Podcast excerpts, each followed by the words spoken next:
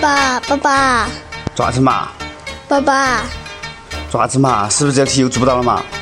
嗯拿过来我给你讲一下嘛。嗯。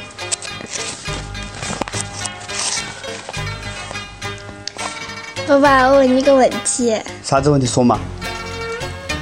你说你都当了那么多年主持人了，别个都火了，你有啥子还没有火呢？我到底还要好火嘛？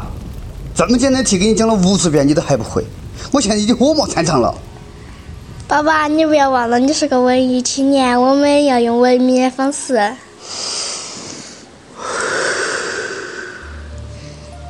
每一个人成功的时间段是不同的，有的可能年少成名，有的也许会中年转瞬，而有的则会老有所成。